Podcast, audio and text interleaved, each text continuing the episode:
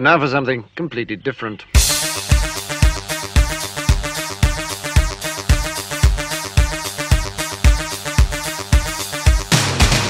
Ah, que bonito! Estamos no mês de junho, mês do amor. Ah, que bonito! Sim, porque eu amo, tu amas, ele ou ela ama. Seu Madruga ama, nós dois nos amamos. Vós também amais. Eh, Quero dizer.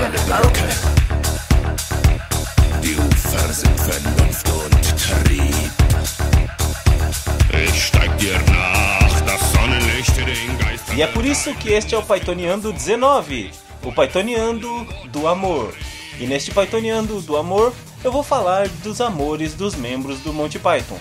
Eu vou falar de amor, eu vou falar de muito amor, mas muito amor mesmo. Eh, Sim, porque o amor é.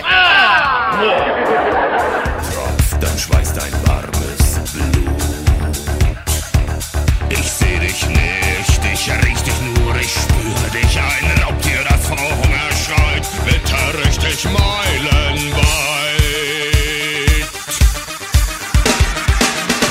Du riechst so gut. E olha só que legal, que bonito, nesse mês do amor, tem dois e-mails aqui na caixa de entrada, contato@andartolo.com. Deixa eu ver aqui o primeiro, diz o seguinte: Oi, editor do Andartolo, como vai?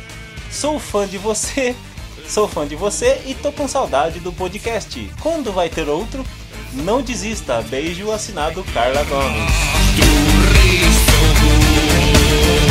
Ah, Carla, é o seguinte, eu demorei pra gravar esse podcast porque eu tive alguns problemas com o patrocinador, que sou eu mesmo, e o eu, editor do site, estava negociando com o eu patrocinador até que nós conseguimos chegar a uma conclusão e o eu patrocinador resolveu pagar bem mais do que o eu editor estava esperando. E isso fez com que o eu editor gravasse esse podcast e o eu patrocinador ficasse muito feliz por estar patrocinando esse site que o eu editor faz.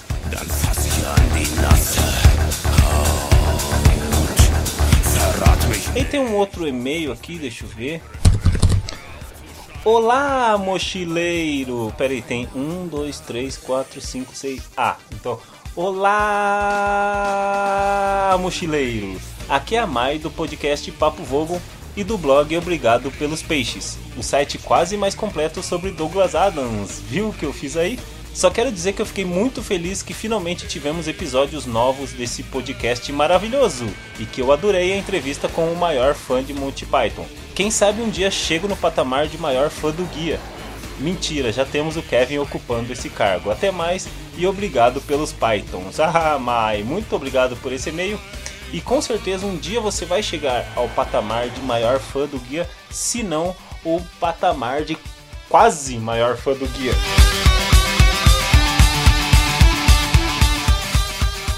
Vamos começar a falar de amor, afinal de contas foi para isso que nós viemos.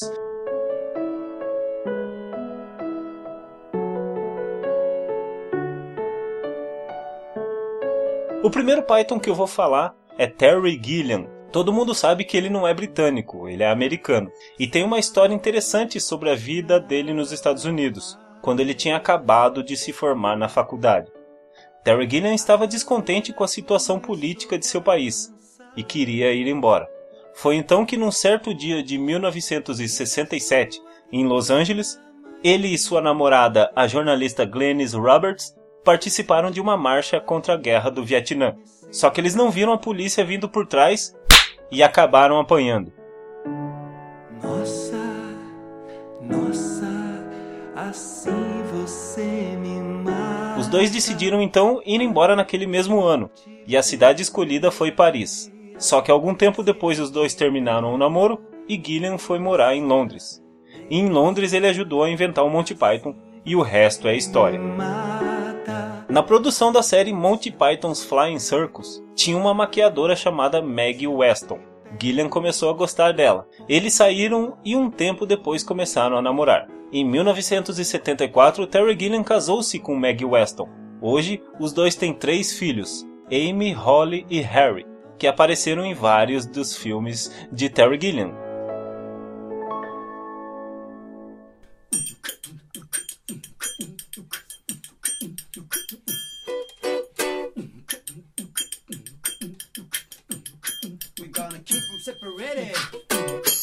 Agora, meu camarada, eu vou falar de Eric Idle. Em 1969, na mesma época em que a série Monty Python's Flying Circus estreou na BBC, Eric Idle casou-se com a atriz australiana Lynn Ashley. Ela apareceu algumas vezes na série Flying Circus, creditada como Mrs. Idle. Além disso, ela também participou de alguns episódios do Doctor Who. Eric e Lynn Ashley tiveram um filho, Carey Idle. O casal se separou em 1975, bem na época do lançamento do filme Monty Python em busca do cálice sagrado. Alguns anos depois, Eric começou a namorar a atriz Tania Kozevic e eles se casaram em 1982. Em 1990 nasceu Lily, a bela filha do casal.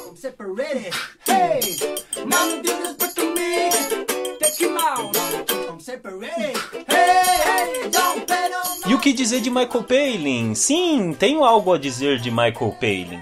Em 1959, quando ele tinha apenas 16 anos, ele viajou de férias com seus pais para uma praia da cidade Suffolk, na Inglaterra. De acordo com Palin, foi quando o vi quatro garotas indo nadar no frio mar do norte às oito e meia da manhã, junto com uma figura masculina. Três das garotas estavam tentando fazer o melhor para impressionar aquele cara, mas a quarta garota não parecia satisfeita com aquela situação. Ela tinha o mais maravilhoso olhar rebelde, e eu pensei: ela é ótima, eu gostei dela. Ellen era o nome da garota.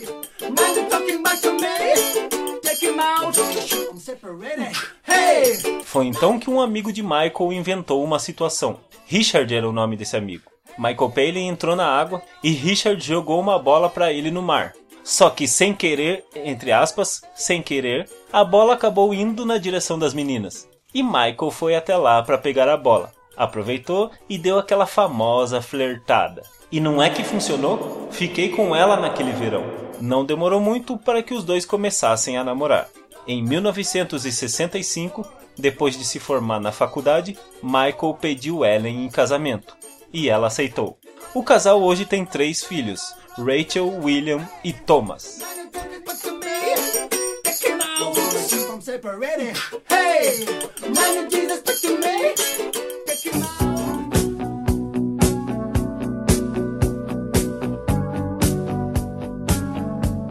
Agora, meus camaradas, vem aí a história do Python mais complicado de todos em se tratando de amor: John Cleese.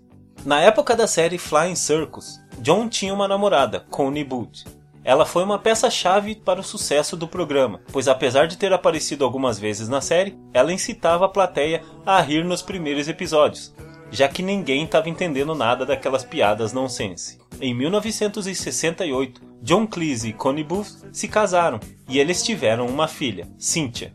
Mas o casamento não deu certo e eles se divorciaram. Em 1981, John Cleese casou-se com a atriz Barbara Trentham, com quem teve sua segunda filha, Camila. Mas o casamento não deu certo e eles se divorciaram.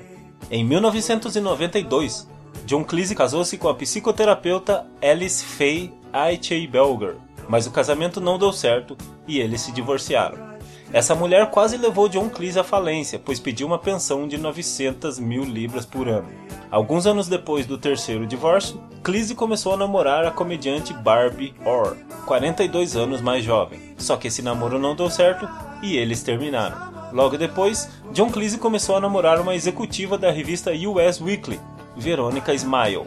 Só que esse namoro não deu certo e eles terminaram. Só que em 2010, John Cleese começou um novo relacionamento, e dessa vez com Jennifer Wade, 31 anos mais jovem. Em 2012, John Cleese casou-se com Jennifer Wade, e o casamento deu certo, e eles não se divorciaram.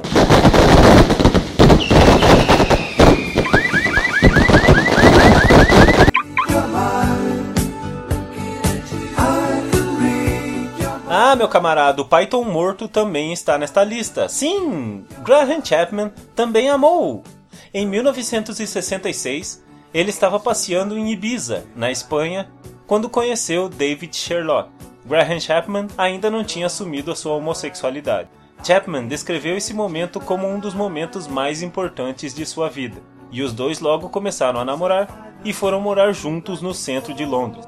Em 1971, Graham Chapman e David Sherlock adotaram John Tomczek como seu filho e os três viveram como uma família até a morte de Chapman em 1989. Infelizmente, o filho adotivo dos dois, John Tomczek, morreu em 1990.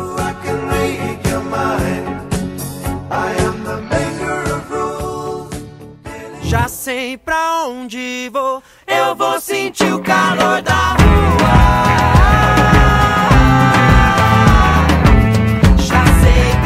1970, Terry Jones casou-se com Alison Telfer, que ele conheceu na Universidade de Oxford. O casal teve dois filhos, Sally e Bill.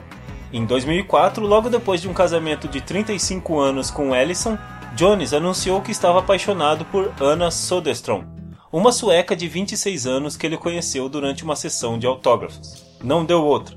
Alison Telfer expulsou Terry Jones de casa. Eles então se divorciaram e Jones foi morar com a sua namorada. Ele com 67 anos e ela com 27.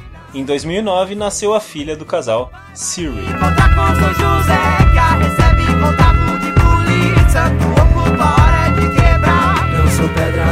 Endurecer.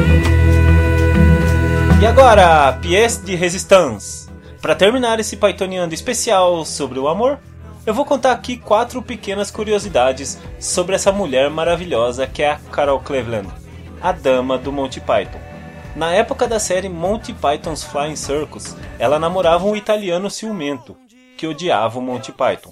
Só que como a Carol Cleveland é uma mulher maravilhosa, não deixou barato. Terminou logo com o cara, e o cara ficou chupando o dedo.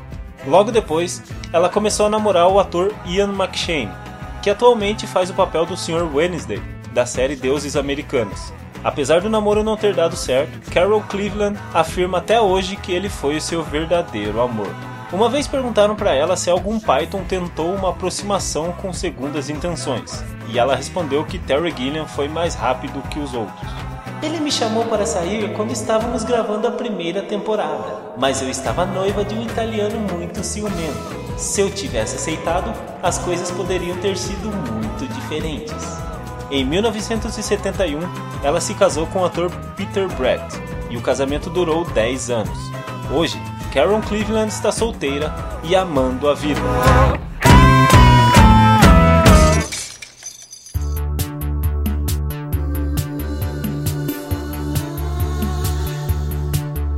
Então, meus camaradas, esta foi minha singela homenagem paitonesca ao amor. O amor singelo, o amor paitonesco, o amor de todos para com todos. Eu espero que todos amemos e todos amai-vos. Sim, porque o amor.